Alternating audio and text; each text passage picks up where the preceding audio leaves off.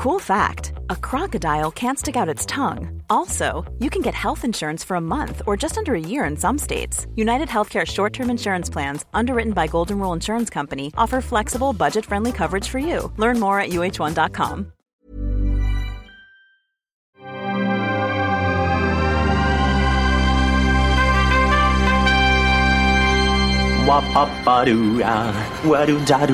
Steven, arrête s'il te plaît, j'ai jamais pu encadrer Michel Legrand. Salut c'est ciné, votre rendez-vous avec le cinéma qui n'avait pas encore en ces temps de grâce 2019 cédé à l'un de ses plaisirs pas coupables du tout, celui de sortir de son format habituel pour une belle et luxuriante émission spéciale. Et comme la saison est à la boxe avec la sortie très commentée de Creed 2 dont on a dit tout le mal qu'on en pensait dans une émission précédente, nous n'avons pas eu à chercher bien loin pour trouver une thématique afin de nous occuper durant l'heure qui suit puisqu'on va remonter le fil de la saga Rocky, la vraie, la seule, l'unique avec trois et peut-être bientôt quatre poids lourds de la critique. Yannick Dahan, salut Yannick. Salut. David Honora, salut David. Poids, poids coq hein, pour moi. Je poids coq, voilà, peut-être euh, semi-welter, je sais plus comment on dit. Stéphane Moïsakis, bonjour. Salut Thomas. C'est nos ciné spécial Rocky et c'est parti.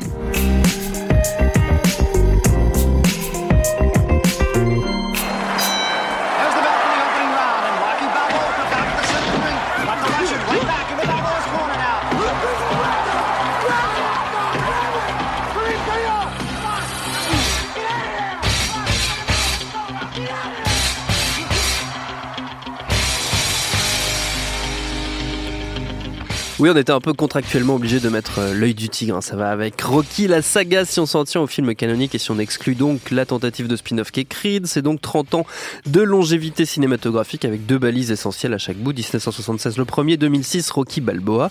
Je propose qu'on fasse simplement et qu'on démarre avec le premier, messieurs. D'où est-ce qu'il vient ce personnage de Rocky? Est-ce que quelqu'un peut me, peut me, peut me le raconter? Stéphane, par hasard. bah, je te regarde avec des yeux énamourés. Il, vient du plus profond de Sylvester Stallone dans l'absolu et, euh, et, notamment d'une bah, la fameuse anecdote hein, comme quoi il avait vu un, un, match de boxe un soir où, euh, où euh, l'outsider Chuck Wettner avait tenu je crois 13 ou 14 rounds. Alors je suis pas je sais pas c'est là où c'est là où notre, notre ami Ginny Jimmy Batista nous, manque voilà il a tenu les 15 alors qu'il n'était pas du tout donné gagnant. Et mm. d'ailleurs il, n'a pas gagné à la fin contre Mohamed Ali. Et ça a inspiré en fait enfin ça a remué quelque chose au plus profond de Stallone en fait, qui lui-même se sentait comme un outsider dans l'industrie mm. du cinéma parce qu'il n'arrivait pas du tout à percer à ce moment-là. Il avait fait quelques petites panouilles ici et là, quelques quelques seconds rôles, euh, même un petit porno soft. Donc euh, voilà. Les talons italiens. Les talons italiens. Enfin ça s'est rappelé, ça, ça, a, été, a été appelé les talons italiens ah, bien après. Voilà. ça ne s'appelle pas comme ça. Et euh, et, et du coup bah il s'est dit tiens je vais écrire ce, ce, ce, frénétiquement il est parti écrire pendant trois jours dans sa cuisine en fait l'histoire de Rocky qui n'a fini enfin a beaucoup de points communs avec ce qu'on connaît à l'arrivée, mais qui euh, mais qui était déjà beaucoup plus euh, violent, beaucoup plus euh, grit, si tu fais gritty quoi. C'est-à-dire que par exemple sombre. voilà, c'est-à-dire que dans Rocky par exemple, le personnage de Rocky c'est c'est un, comment dire un type qui travaille pour un usurier et donc il va il va tabasser des mecs pour récupérer des collecter des dettes. C'était plus violent que ça par exemple dans son scénar. Je crois qu'à la fin, si je dis pas de bêtises, il mourait. Enfin, il y avait tout un espèce de truc comme ça. C'était plus noir, plus sombre. Hmm. C'était beaucoup plus sombre. Et en fait, euh, euh, quand Stallone est parti proposer ce projet à droite à gauche, euh, notamment, je crois, je crois que c'était un casting. En fait, c'est pointé un casting. Alors, je sais plus c'est quoi le film en question. et les types lui ont dit bon bah comme d'habitude, lui ont dit t'es pas. Ce sera pas pour toi. Ça sera pas pour toi. Hum. Il s'est retourné. Il leur a dit mais au fait j'écris. Donc les mecs se sont dit ok bon euh, voilà ok tu nous enverras ce que tu as fait et en fait c'était euh, les producteurs il y avait un Chartoff et, euh, et j'ai oublié son nom Yarwin Winkler Yarwin Winkler et Robert Chartoff merci et, et et en gros, ils ont effectivement kiffé le scénario et ils voulaient lui acheter. Lui acheter contre euh, une somme assez coquette. À l'époque, il faut savoir que, que Stallone était, euh, était très très pauvre. Euh, et il a même, en fait, il a, il a l'anecdote veut qu'il y a son chien en fait qui est dans le film qui s'appelle Butkus là dans le film. C'est son chien à lui. et en fait, il l'avait vendu euh, ah. avant de, de, comment dire euh, de, de, pouvoir vendre le scénar. Et il l'a racheté quand il a finalement euh, pu faire Rocky quoi. Donc pour le mettre dans le film en plus etc, etc parce que c'était son, son, son, animal de compagnie depuis des années quoi. Donc il en était là quoi. Et quand on lui a proposé une coquette somme on est, ils sont montés jusqu'à 350 000 dollars pour pour pour le film en fait. L'idée c'était qu'il soit juste scénariste et que on propose le film à, je crois à l'époque les stars de l'époque, quoi, James Caan, euh, Ryan O'Neill, Burt Reynolds, enfin des mecs comme ça. Et Stallone en fait a toujours dit non. J'ai beaucoup de mal à imaginer Burt Reynolds dans Rocky. Bah, c'était, ça aurait été un film complètement différent. Ça, ça, aurait été un peu chaud. Quelque part. Pourquoi Robert Redford aussi, je crois. Robert Redford, c'était, c'était un film de studio. Hein. C'était vraiment pour la MGM. Euh, et c'était un film qui était plus cher que ce que c'est devenu à l'arrivée. Euh, et quand en fait euh, les producteurs ont fait comprendre au studio que Stallone ne vendrait pas le scénar si on ne lui filait pas le rôle principal. Euh, et le, studio n'en voulait pas. Les mecs se sont dit bon bah ok on divise le budget euh, par deux. Et, euh, et, du coup c'est un film qui a coûté un million. Je crois que les producteurs ont dû hypothéquer leur baraque pour assurer le fait que si jamais le film était en dépassement euh, c'était de leur poche. Enfin, t'as tout, as, tout un stratagème comme ça où c'était jusqu'au bout. En fait, c'était le film de l'outsider, c'est-à-dire que jusqu'au bout, le film s'est fait par la pure volonté de, de, Stallone et, la, et, du coup les producteurs qui l'ont accepté de le suivre et, mm. et voilà quoi. Et euh, bon là pour pour je fais une parenthèse hein, tu continues juste parce que je, je, je, sais pas si c'est véridique ou pas mais euh, j'avais entendu cette anecdote aussi qui est pas aussi simple du côté euh, euh j'insiste pour non, il a insisté pour faire le film lui-même les mecs voulaient pas le faire mais ce qui les a finalement convaincus de le faire c'était pas genre bon ok il va le faire et tout ça c'est qu'apparemment on aurait montré à ces gens-là euh, un film dans lequel il y avait Stallone dans un dans un petit rôle et les mecs l'ont confondu apparemment ont confondu à un moment donné avec un autre type. Ils se sont dit bon ben ok avec lui d'accord, faisons-le pour moins cher et tout ça avant de réaliser qu'il se, il se trompait de bonhomme. Il euh, faudrait retomber sur cette anecdote. mais j'avais lu ça. Je sais pas si c'est vrai, mais en tout cas parce que tu fais pas un film derrière pour ça, sinon tu signes pas un contrat euh, sur juste un nom, un nom qui tombe à côté. Non, mais tu peux te leurrer. Ils sont, ils sont, ils sont vraiment cons. Te planter. Mais ah, pas pas, ce serait pas la première fois. Je pense surtout qu'à la fin, les producteurs, ils ont compris qu'il y avait un quelqu'un qui comprenait le personnage de Rocky Balboa, c'était Sylvester Stallone. Quoi. Donc, euh, donc, je pense que ça faisait sens et, et lui-même le défendait. Et au fur et à mesure, ou d'ailleurs où il y a eu toute cette tractation, tractation pardon, euh, enfin Stallone réécrivait le scénar euh, au, fur et à mesure le réaffinait. Euh, mm. et ce qui, ce qui, faisait partie d'ailleurs du contrat, c'est que donc il était acteur sur le film et en revanche il n'était pas payé pour la réécriture au fur et à mesure du mm. tournage. Donc ce qui, ce qui en plus, enfin ce rôle-là de réécriture était, je pense, hyper important dans la, dans la conception du film et dans, dans le fait d'arriver à, enfin vraiment un personnage qui, qui, lui colle à la peau, quoi, qui est, qui est, qui est une sorte de double de lui-même, qui, qui, porte un, un discours supplémentaire. Voilà. Et, euh, et du coup, bah, euh, il y a euh, comment dire, le film s'est fait assez rapidement. Je crois que c'est une trentaine de jours de tournage. là, je, là, je suis vraiment dans le factuel hein, des choses, quoi, avec notamment des, des, moments où, même si, alors c'est réalisé par, ça faut le préciser parce que, comment dire, John J. Avildsen, hmm. qui voulait vraiment faire un espèce de, de de films pris sur le vif. Alors c'était quand même un peu à la mode hein, dans les années 70, mais euh, tout en faisant ressortir un peu, moi ce que j'appellerais le truc un peu euh, Cendrillon chez les chez les chez les prolos quoi. Tu vois, c'est un peu c'est un peu cette espèce de logique le film parce que certes c'est un film des années 70, c'est un film qui ressemble à, un film des années 70, mais dans le ton qui qui finalement en fait même s'il s'inscrit dans ce qui se passe à cette époque-là, il est complètement dans l'air du temps. Euh, il est beaucoup plus optimiste finalement mm. que euh, que la plupart des films de cette époque-là quoi. Mm. Et euh, je pense que c'est aussi un des trucs qui fait son succès euh, qui a fait son succès surprise au moment où c'est sorti parce que ça a été le plus gros film de l'année à cette époque-là, ça avait fait la, réception est étonnante Ça avait fait je crois 120 millions de dollars à mm. l'époque ce qui en gros l'équivalent d'un film Marvel aujourd'hui hein. c'est vraiment c'est vraiment ça quoi.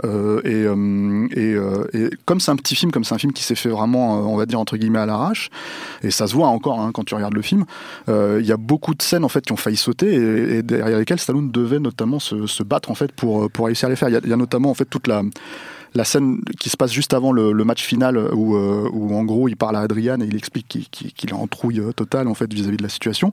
Ça c'est une scène que les, les, prods ont voulu faire sauter à un moment donné alors que pour Stallone c'était la scène la plus importante et il a eu une prise pour, pour la réussir quand ils lui ont dit euh, parce qu'il avait surtout insisté en fait pour la, vraiment la tourner avant euh, la, veille du combat, de la scène de combat.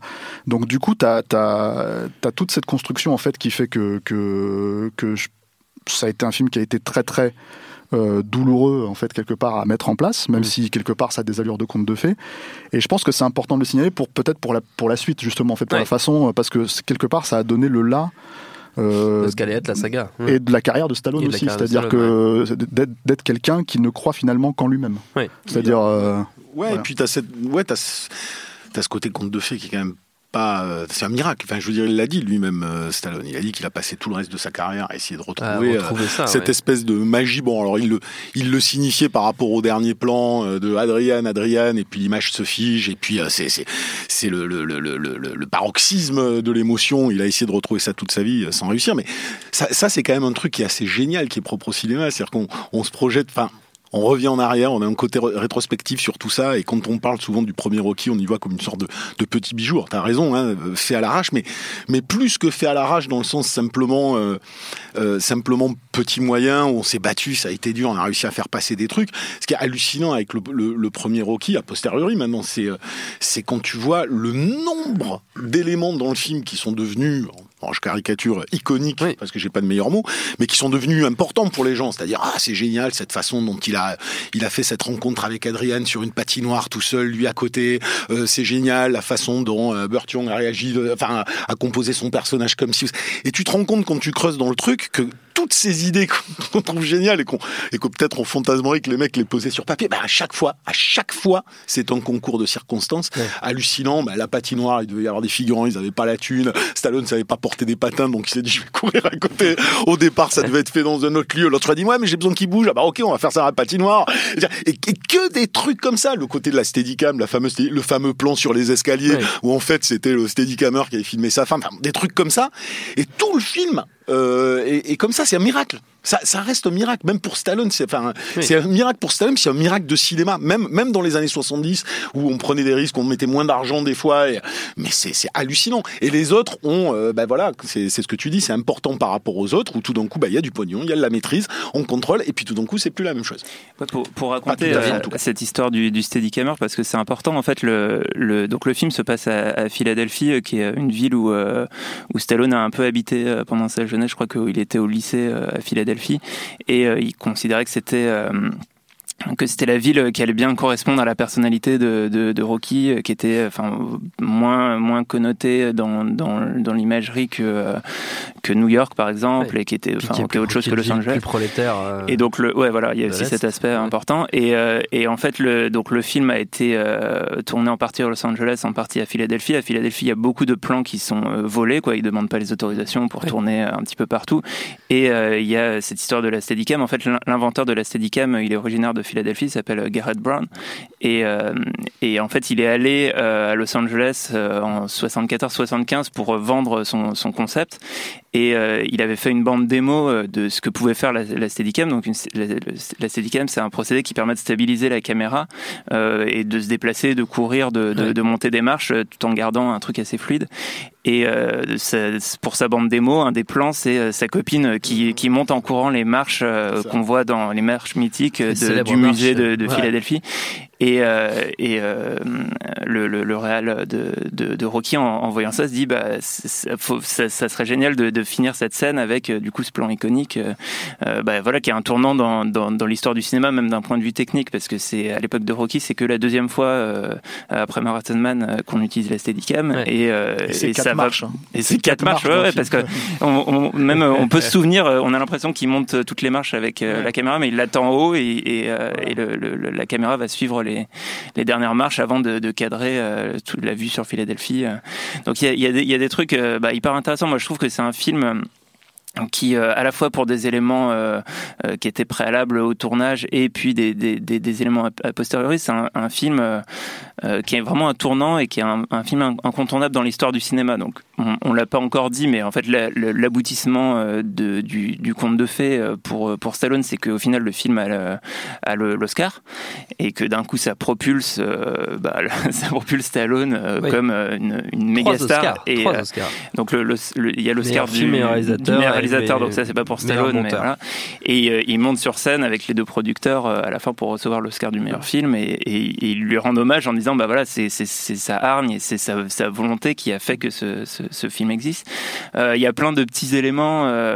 Bah, L'actrice qui joue Adrienne, c'est la c'est la c'est la sœur de Coppola qui est qu'on connaît aussi parce que Talia Shire c'est la sœur des Corleone dans, dans Le Parrain. Il y a il y a il y a il y a un truc qui, qui le connecte en fait à, l'histoire du cinéma. Et moi, il y a, y a, un aspect un peu, un peu bizarre, mais moi, je le, de, de, très tôt, à cause d'une des affiches du film, je, je lis le, le, personnage de Rocky au personnage de Charlot de, de, Chaplin. Et en fait, il y a une des affiches du film où, où en fait, on voit de dos mmh, Rocky qui tient la main d'Adrienne et, et pour moi, c'est le, c'est, le plan de la fin des temps modernes où on voit Charlot avec sa femme partir dans le, dans le lointain. Et en fait, c'est, c'est intéressant parce que le, le, film donc, est produit par United Artists, le studio euh, créé par, euh, par Chaplin, Fairbanks, euh, Griffith et, compagnie qui, qui va couler un peu plus tard à cause, du film de Chimino. Et, et en fait, euh, il se trouve que j'avais juste cette intuition. Donc il y a des trucs, le, personnage euh, un petit peu, bah, le, pour le coup, le, prolo, euh, qui va un, peu pris pour un idiot par tout le monde et qui en même temps qui a, qui a un cœur énorme et qui défie toutes les, tout ce qu'on pourrait croire est, enfin, tout ce qui s'oppose à lui. Et, euh, et, en fait, en faisant des recherches là-dessus, euh, j'ai, vu que, que Chaplin euh, avait adressé un télégramme à, à, Stallone sur la fin de sa vie, après avoir vu le film, en disant bah, j'ai, beaucoup aimé le film et il me rappelle un, petit, un petit personnage que j'ai eu l'habitude de jouer. Et il lui dit, il dit à Stallone bah, T'es le bienvenu en Suisse, je serais ravi de t'accueillir. Malheureusement, malheureusement, Stallone n'est jamais allé en, Suisse et et, Chaplin est mort en 77, bah, quelques, quelques temps après ce télégramme. Apparemment, il a raté Elvis comme ça aussi, euh, Stallone. Ah, mais, mais qui est là? C'est Jimmy Batista. dans, le micro est coupé, censure. Et en, et en revanche, et du, coup, et du coup pour faire peut-être la transition avec la suite, en fait, il y, a une différence avec. Attends, le... peut-être demander à Jimmy euh, son avis oui, sur Rocky. Je, enfin, je, voulais juste, juste, dire ça, c'est que le, ce qu'on a pu reprocher un peu à, à, Chaplin avec le, son, son personnage de Charlot, pardon, c'est de, bah, au bout d'un moment, la, vie de Chaplin, par son succès, par sa réussite, euh, n'avait plus, aucun euh, rapport avec euh, le, personnage de Charlot, et il y avait une manière un peu d'abuser en fait le, spectateur à ce niveau-là. Et, ce qu'on va voir avec Rocky, c'est qu'au contraire, il a intégré dans l'évolution du personnage des choses que lui-même a vécues. Bonjour Jimmy Batista. Bonjour. Merci de nous avoir rejoints. Hein. Oui, oui, oui, j'ai fait ce que je pouvais. Voilà, grâce à des petits problèmes de métro, si j'ai bien compris. Ouais, ah putain de ligne 2. C'est compliqué, c'est compliqué. Euh. Donc Rocky Donc Rocky, ouais, donc tout le monde en a parlé. Ouais, je sais pas, je sais pas où on en est. Donc on est toujours au premier. Si jamais je, fais des répétitions, on, lève la main et on arrête. On a parlé d'anecdotes, hein essentiellement d'anecdotes. Ah ok, ok. On dit que c'était un boxeur. C'était un boxeur. Ok, ok. Alors ça, c'était un truc que je voulais dire juste avant. J'ai plus grand chose à dire. Euh, non, mais en fait, euh, enfin moi le premier Rocky, pour le coup, je trouve que sans, sans, que ce soit forcément un de mes films préférés, mais je trouve que c'est un film quasiment parfait en fait, euh, dans le sens où, euh, bah, comme j'en avais parlé, je crois, c'est l'émission de Creed. Euh, moi, j'ai une grosse période à fond dans la boxe quand j'étais beaucoup plus jeune, et, et, et, et, ce qui est, ce qui est assez dans, dans, le milieu de la boxe et dans le, forcément les films qui se rapportent à la boxe, il y a quand même des éléments qui sont toujours présents, qui sont toujours vraiment fondateurs.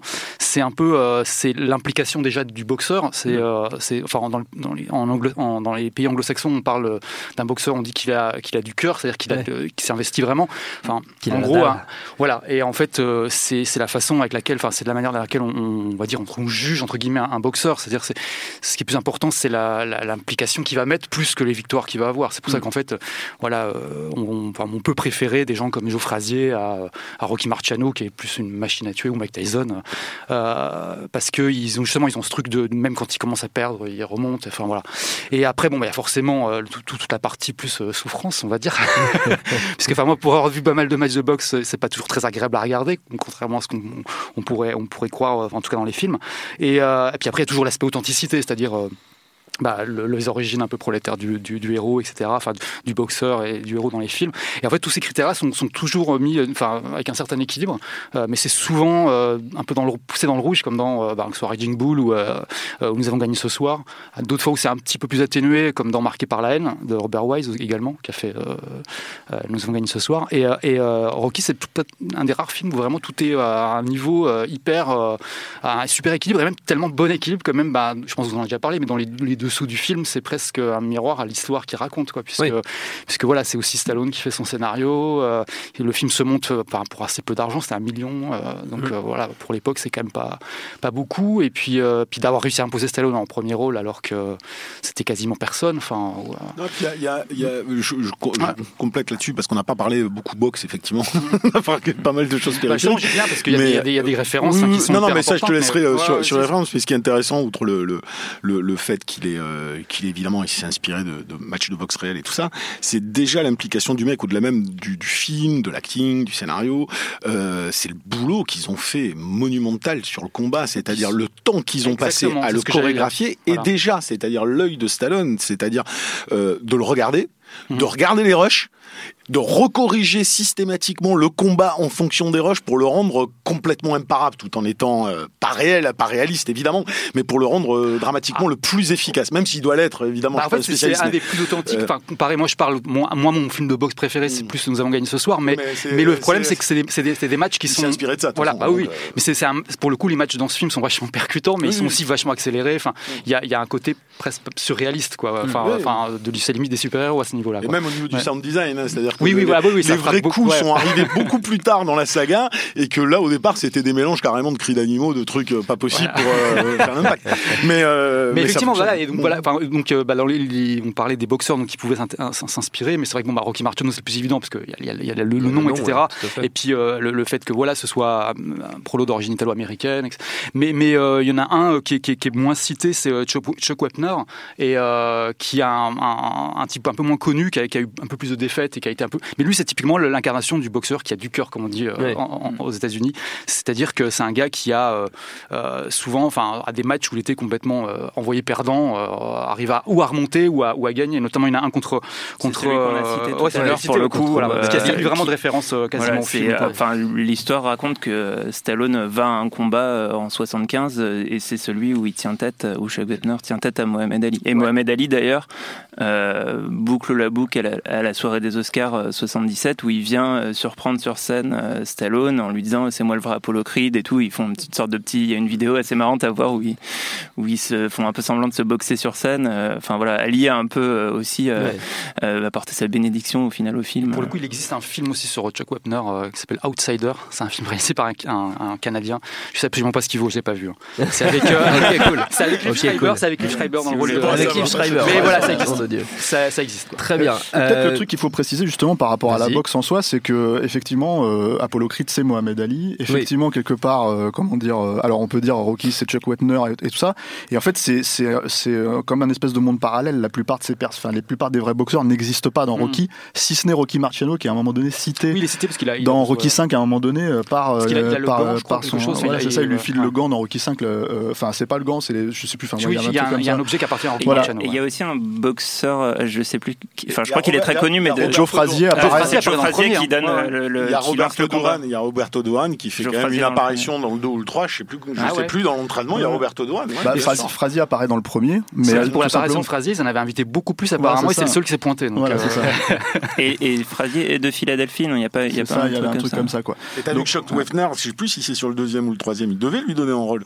Normalement, il devait lui donner un rôle, il a tellement été mauvais apparemment ah euh, au casting qu'ils ont carrément coupé le personnage. Weffner, c'est un autre problème parce que le truc avec Weffner, c'est qu'ils ont eu enfin lui-même a attaqué Stallone à un moment donné ah et ça à l'époque de Rocky 3 et, en gros si tu veux il y a eu toute une ah espèce de truc en, sous-main il a dû le payer mm. en sous-main et en même temps en fait Wepner il a un rapport très particulier à, à comment dire euh, à Rocky parce que c'est à dire qu'il est à la fois fier d'avoir inspiré Rocky et en même temps il a eu ce problème ses problèmes financiers c'est un mec qui est dans l'ombre, hein, dans l'absolu, et qui a donc en fait un espèce de, de, de rapport attirance-haine vis-à-vis de Stallone et de, et de Rocky, qu'il a les peu, peu d'interviews qu'on a vues sur le mm. sujet, parce que je crois qu'à cause de justement de, de leur contrat, il a pas vraiment le droit d'en parler.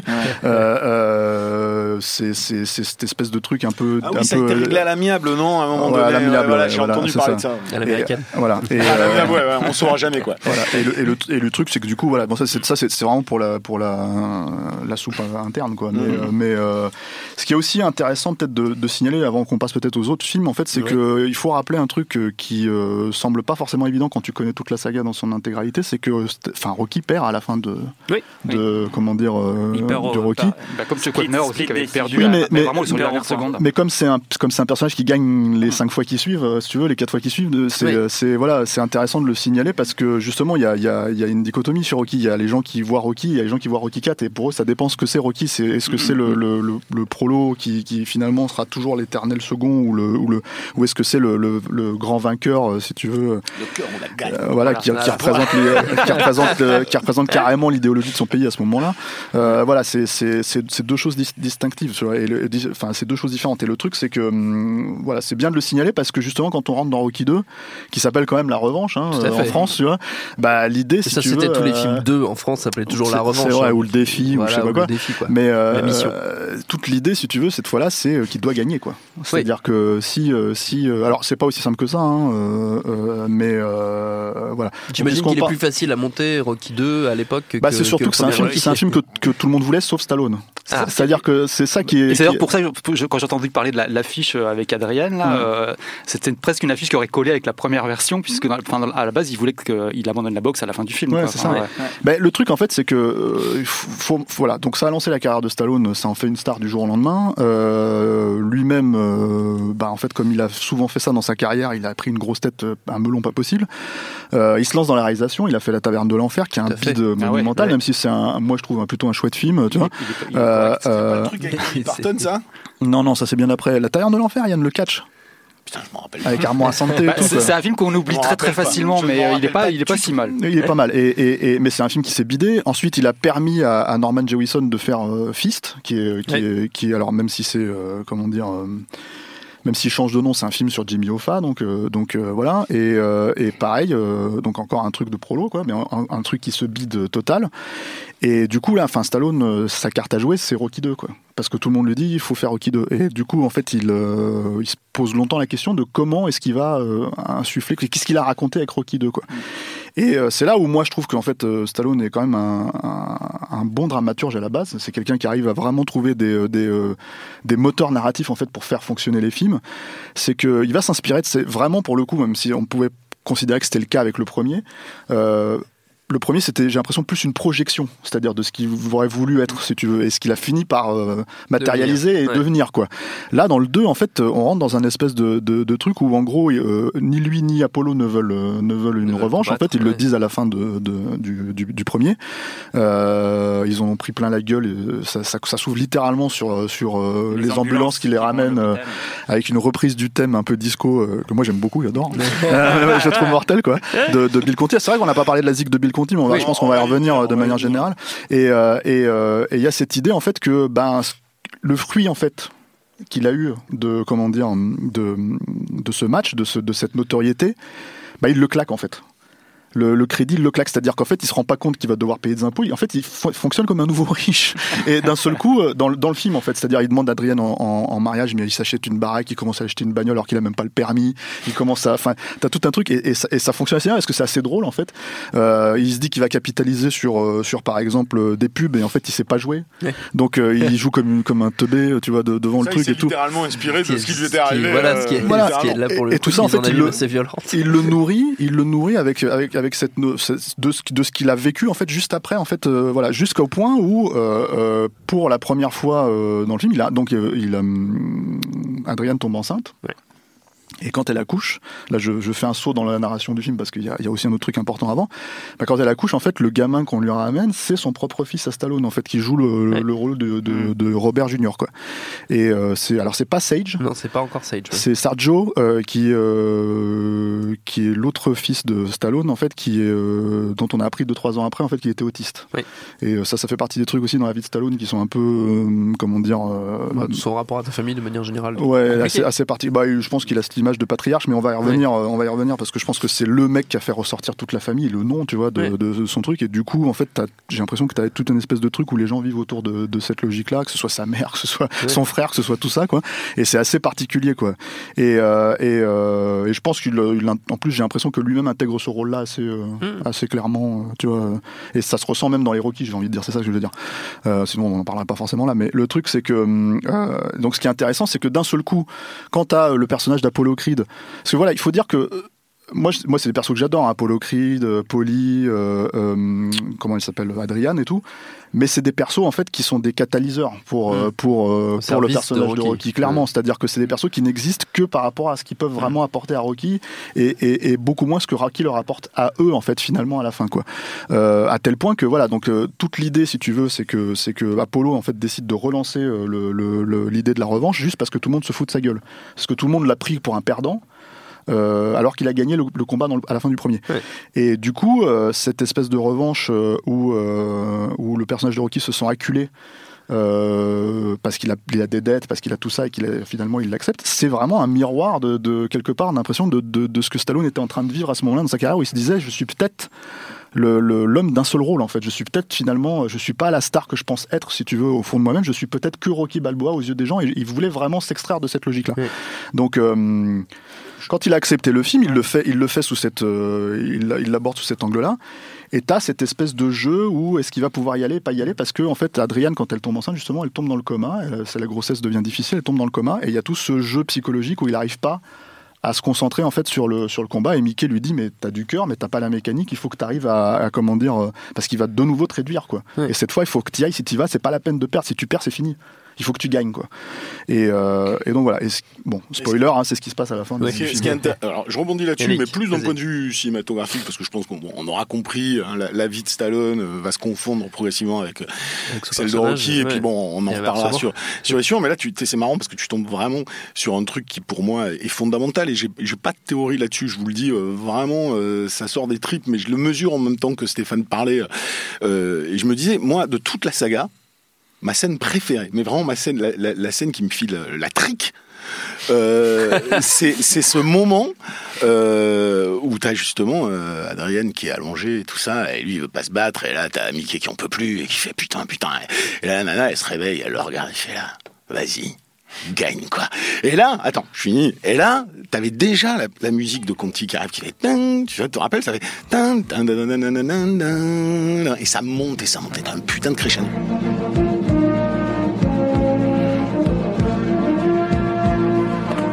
C'est-à-dire que là, tu as une prise de conscience cinématographique de la scène Winnie the Montage.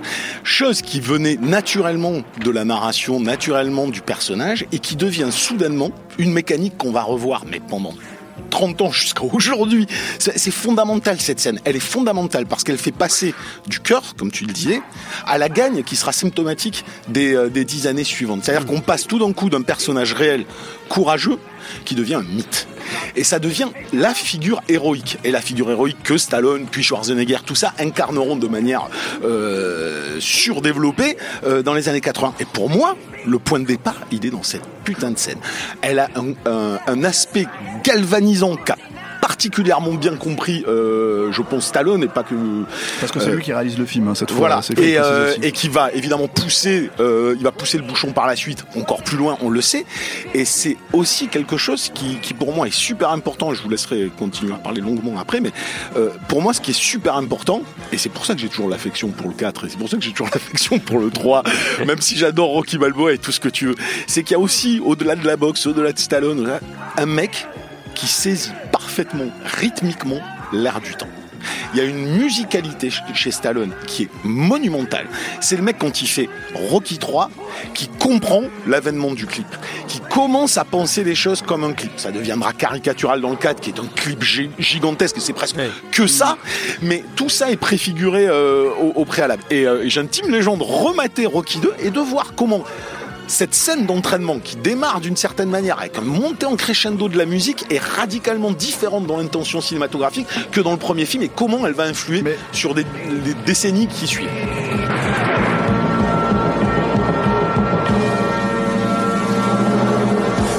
c'est intéressant ce que tu dis parce que les années 80 euh, très très largement. En l'occurrence, il y a un truc de, un truc en fait que qu'on n'accorde pas tellement à Stallone. On peut dire c'est sur le papier, tout ça, etc., etc. Euh, mais c'est c'est plutôt un bon réalisateur Stallone ça va hein, en fait pour pour euh, pour un pour un acteur qui passe à la réalisation et il y a cette espèce de logique de d'acteur auteur en fait de star auteur en fait qui, qui, qui, prédomine toute sa carrière dans le bon comme dans le pire quoi. C'est-à-dire que que ce soit comment dire les Rocky. Mais il a jamais été perçu comme ça. Non, il a jamais été perçu comme ça. Il a même surtout été perçu comme une star un peu vaniteuse, qui est vrai hein, en même temps aussi. Hein. C'était c'est quand même quelqu'un d'hyper narcissique et tout ça, etc., etc. Mais le truc c'est que il y a aussi et quand je dis c'est un bon réalisateur, c'est aussi parce qu'il y a cette espèce de structure. La, la, façon dont tu parles de cette scène, il n'y a pas que ça. C'est-à-dire qu'il y a déjà aussi, par exemple, si tu veux, des Rocky 2, et ça va être dans tous les Rocky jusqu'à Rocky Balboa, euh, l'idée que le combat de fin du premier film, du précédent film, sert d'ouverture au, second film.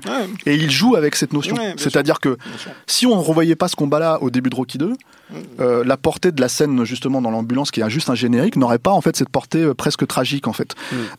et, et en fait, il y a ces habitudes qui va reprendre comme le, montage dont tu parles, le, training montage, où euh, il va apporter quelque chose de plus. Là, en l'occurrence, par exemple, le truc que moi je retiens dans cette scène, c'est que tu peux croire que quand tu vois le premier Rocky, le training montage, en fait, les mecs, ils avaient des scènes, ils couraient, ils, disaient, il, faut, il nous faut une musique. Et quand ils ont tourné, ils n'avaient pas la musique en tête. De toute évidence, là, il avait la ah, musique en tête. Voilà. Et le truc, c'est qu'en ayant cette musique en tête là, il s'est dit bon, ok, qu'est-ce que c'est devenu Rocky Qu'est-ce qui s'est passé en fait après le premier Et là, d'un seul coup, tu as cette scène, mais qui est complètement ultra cinématographique. Et tu l'achètes ou tu l'achètes pas, quoi. Mais où il refait son, son, son, pas de course jusqu'à jusqu'au jusqu'au musée.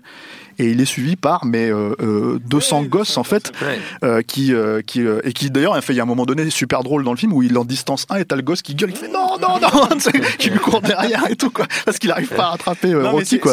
Ce qui, est, intéressant dans ce que et je je vous laisse parler, c'est c'est c'est des mécaniques pensées de manière dramaturgique et pour des raisons des fois de tournage et de, conventions nécessaires, et qui deviennent des standards euh, de la logique d'un actionneur par la suite. On a beaucoup parlé à une époque de Pekinpa, euh, euh, si tu veux, et, les films d'action après. Pour moi, il y a plus une énorme influence dans la façon de filmer de Stan.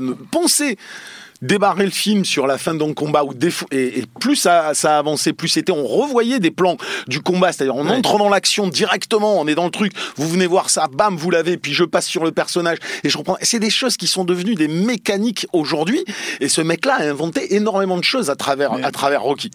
Il y, a une petite anecdote très rapide, après je, je, parce que c'est vrai qu'on ne laisse pas parler, mais Jimmy et David sont partis. Euh, c'est euh, cette, idée de, par exemple, c'est le monteur de Rambo 2, Mark Goldblatt, qui expliquait ça, c'est que Stallone sur le montage de Rambo 2, donc pour pour, mm. contrebalancer sur le côté action, venez voir les monteurs et leur disait ça serait bien que vous, vous compreniez en compte le temps, la, la temporalité de la flèche.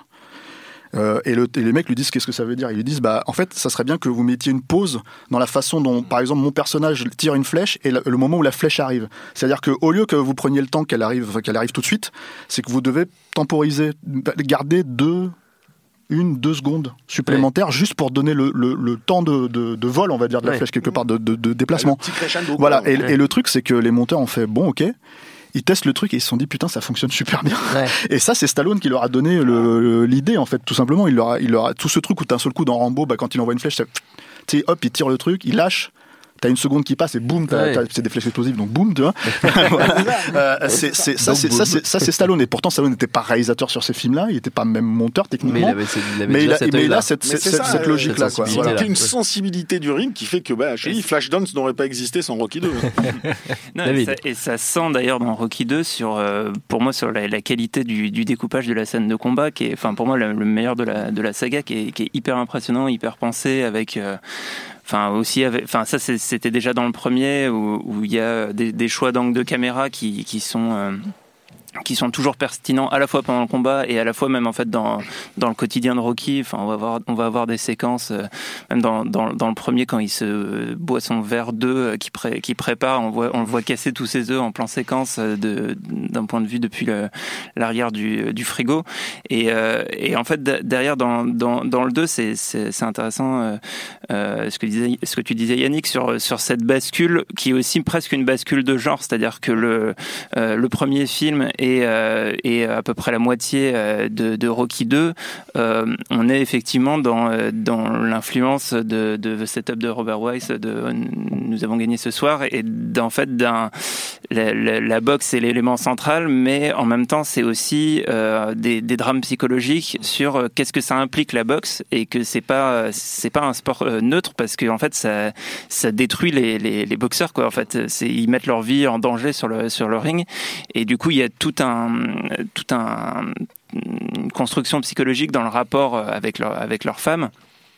Et, euh, et, et, clairement, le, le, enfin, tout le tout l'arc dramatique de, de, Rocky 2, c'est euh, c'est euh, réussir à convaincre Adrienne qu'il a besoin de refaire ce combat. Et sachant que et d'abord lui il a besoin de s'en convaincre lui-même parce que euh, au début enfin c'est pas du tout le cas.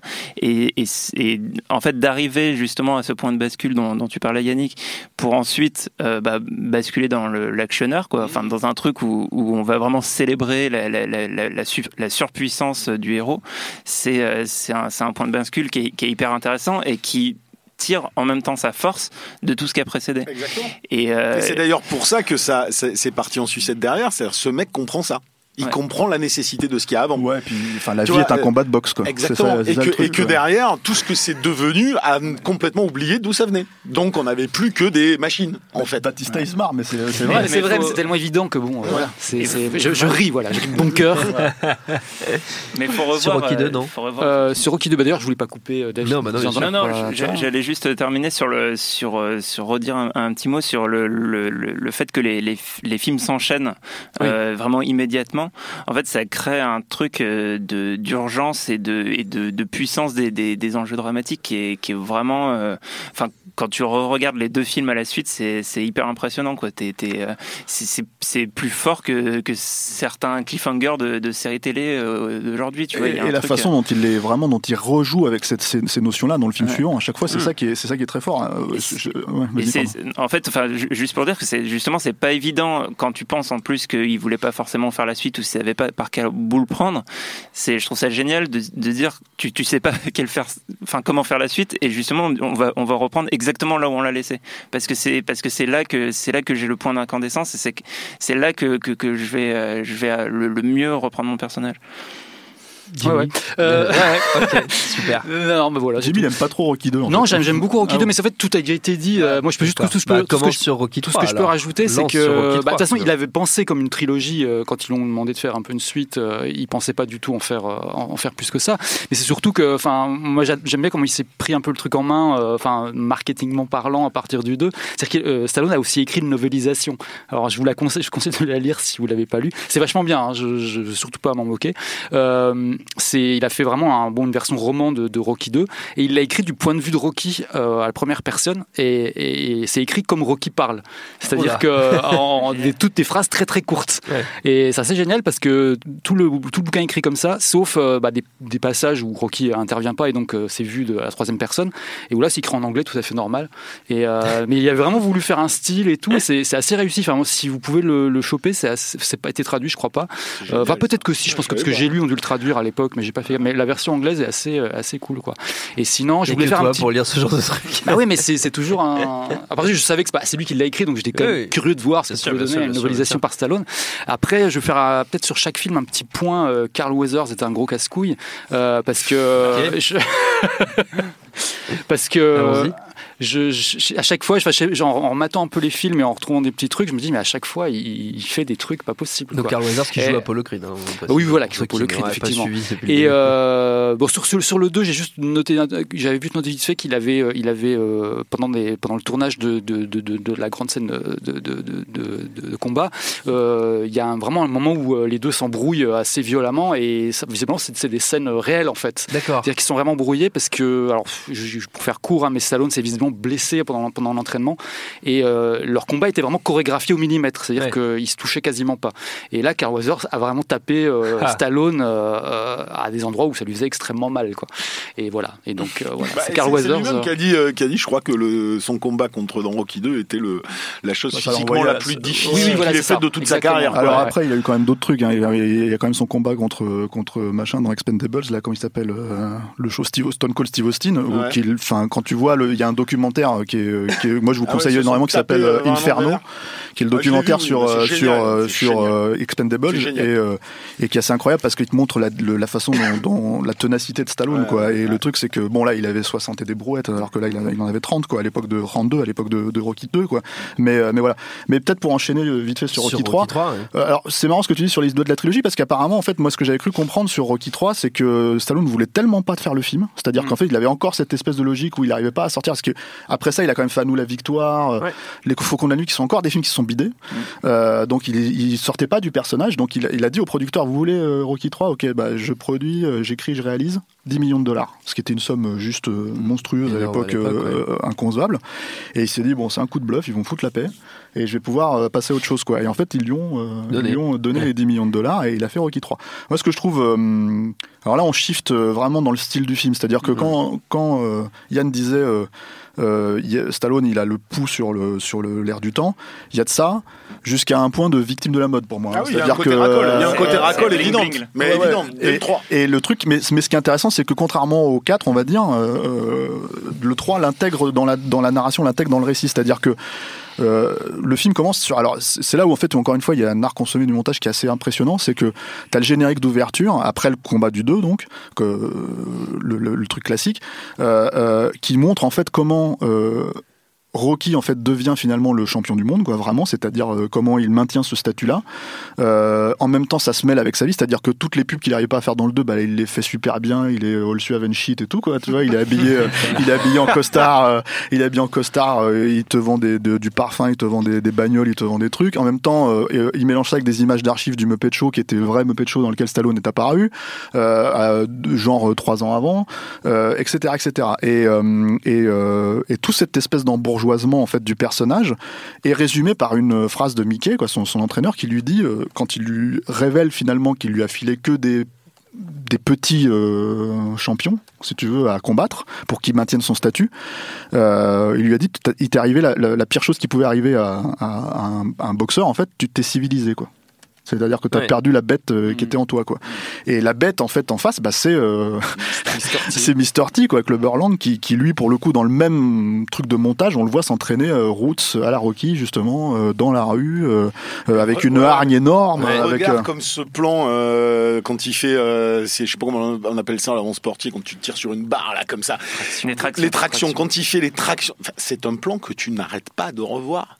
Depuis depuis 30 ans, tu n'arrêtes pas de revoir exactement ce plan-là. Il y a encore une fois, il y a quelque chose qui capte euh, et musicalement, euh, outre ce qu'on disait sur le vidéoclip, il y a, il y a, The Tiger. Ouais, et puis non, mais t'as The Tiger, puis t'as ce feeling immédiat de se dire putain le hip-hop, putain la culture ah, de la rue. le, ouais, ben non, l'entraînement euh, derrière, ah Apollo Creed, l'entraînement, joue avec tes ah jambes, c'est-à-dire vas-y, fais-moi du James Brown. Et, on est déjà dans quelque chose où le mec il sent ce qui va se passer. C'est un truc de ouf. Et, et là, l'histoire en fait, vraiment l'histoire de Stallone et de, et de Rocky se mélange encore plus totalement c'est-à-dire que ce générique en fait qui le, qui le, qui l'explicite clairement, c'est-à-dire pour au cas où c'était pas évident depuis jusqu'ici, t'as la statue. C'est là où elle apparaît en fait dans et la statue elle existe toujours, hein, elle est toujours, euh, devant les, marches de la Philadelphie. Euh, je suis allé la voir et tout. Hein. Et le truc c'est que c'est que t'as as tout ça en fait, t'as tout ce truc qui est complètement là. Et euh, t'as cette notion en fait, c'est-à-dire qu'on peut considérer que c'est ridicule de parler de l'œil du tigre parce que c'est devenu un truc tellement, euh, comment dire, euh, petit scarabée, tout ça, etc., etc., euh, des années 80 quoi, euh, une espèce de référence facile, tu vois. mais en fait, quand tu réfléchis dramatiquement parlant, dramaturgiquement parlant, en fait, c'était assez fort comme concept parce qu'en gros, c'était t'es devenu une espèce de boxeur bourgeois, c'est pas c'est pas ce que tu es, tu peux pas être ça en fait sur le ring, ça peut pas marcher.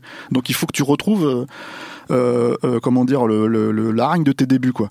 Et euh, ça, ça arrive après euh, la mort de Mickey, ça arrive après la mort de, enfin après le, le, combat où il se fait mettre KO en deux rounds par par Mr T quoi, Clubber Lang. Bon après voilà, le truc c'est que tu te retrouves, il y a ça d'un côté, et moi je pense que c'est là où la saga commence un peu à partir en cacahuète aussi, parce que t'as quand même des scènes assez euh, embarrassante quoi. C'est à dire que euh, déjà enfin le, truc où ils, où ils courent sur sur la plage là avec des gros plans sur leur euh, sur leur slip tu vois enfin avec les, avec, les, avec leurs baloches qui font les castagnettes là comme ça dans le truc c'est c'est un peu chaud quand même. Et puis bon, c'est quand même il y a une imagerie homo-érotique. Alors assez typique des années 80, on va dire, euh, euh, voilà. Et c'est là où en fait le côté victime de la mode de Stallone est, euh, est, assez assez mis en avant, quoi. voilà. Après, c'est évidemment tu regardes ça, pour moi c'est beaucoup plus daté que Rocky 1 et Rocky 2 presque. En ah fait, c'est c'est un des soucis. Mais après, il faut reconnaître qu'il y a un sens du spectacle parce que c'est ce que c'est devenu aussi les Rocky à ce moment-là. T'as, il te fait arriver, comment il s'appelle, Hulk Hogan dans la scène dans la scène d'ouverture. Là, c'est censé être un match, je crois, de charité ou un truc comme ça. qui n'était pas encore connu à l'époque. Si, il commençait ça commençait à arriver. Mais c'est pareil, c'est un truc qu'il a senti. Il a senti la Lucamania, tu vois, arriver. Les deux catcheurs du coup du film sont lancés. Enfin, il y a un truc. Voilà. Et le truc, c'est que c'est que t'as donc t'as cette scène qui est assez rigolote hein, en soi. Voilà quoi. le film est assez rigolo, hein, mais c'est vrai que c'est un film d'action. C'est un film qui est beaucoup plus ramassé. C'est un film qui dure une heure et demie, une heure quarante, je crois, à tout ah, péter quoi. il est énorme. Hein. Il est énorme. Enfin, je trouve que c'est des. Enfin, je suis complètement d'accord avec tout ce que tout ce que vous dites. Et le 4, on va sans doute rentrer dans l'art encore plus. mais mais malgré tout, ça reste des films qui étaient super galvanisants, qui étaient réussis en termes de montage comme rarement euh, on en voyait, euh, qui te, qui te, enfin, ça te faisait monter l'adrénaline d'une force quoi. C'est euh, c'est ce que tu as dit tout à l'heure. Hein. C'est juste que là, on a shifté dans ah, un truc, un gros, gros divertissement bien calibré, alors qu'avant on avait des choses qui étaient un peu plus, un peu et, qui, et qui en même temps a une structure narrative un peu plus élaborée que les deux premiers. C'est-à-dire qu'il y a, enfin, c'est, on reprend pas le, deuxième était un décalque du premier avec, enfin, toute une montée dramatique jusqu'à aller au combat final. bah là, il y a plusieurs combats dans, dans, le film. Il y a des séquences de montage qui font des ellipses assez importantes. Il y, a, il y, a, pas mal d'éléments dramatiques qui font que, effectivement, on a basculé dans un autre genre, mais aussi c'est accompagné par la manière dont le film est écrit, dans la manière dont le film est monté. Il y a aussi un, aspect, moi, dans le 3 que je trouve intéressant, c'est sur la question raciale, en fait. dans les deux premiers films, c'est absolument pas abordé, en fait. C'est comme si, bon, enfin, Rocky est blanc, Apollo crie des noirs, mais c'est pas du tout mis en question par le scénario ou quoi que ce soit. Et, euh, et, en fait, il y, a, y, a, un truc dans le 3 où, euh, où il y a enfin, où, déjà la question euh, fait partie de, de, de, des problématiques du film. Et il y a aussi un truc où le fait qu'il aille euh, s'entraîner euh, à Los Angeles avec Apollo Creed est aussi une sorte de prise de conscience que, enfin, peut-être d'un truc de, l'Amérique de l'époque, mais que c'est c'est en, en, allant dans la communauté noire qui, qui va se reconstruire, enfin, et, ah bah, qui va retrouver le côté, qui va retrouver le challenging et le, côté Nordog, etc. Et, et du coup, ça, ça, ça transforme un truc qui presque euh, extérieurement le, personnage de Rocky qui est, qui est devenu euh, je parle là pour le spectateur, euh, une idole euh, presque au niveau de, de Mohamed Ali euh, dans, dans l'imaginaire collectif. Mm.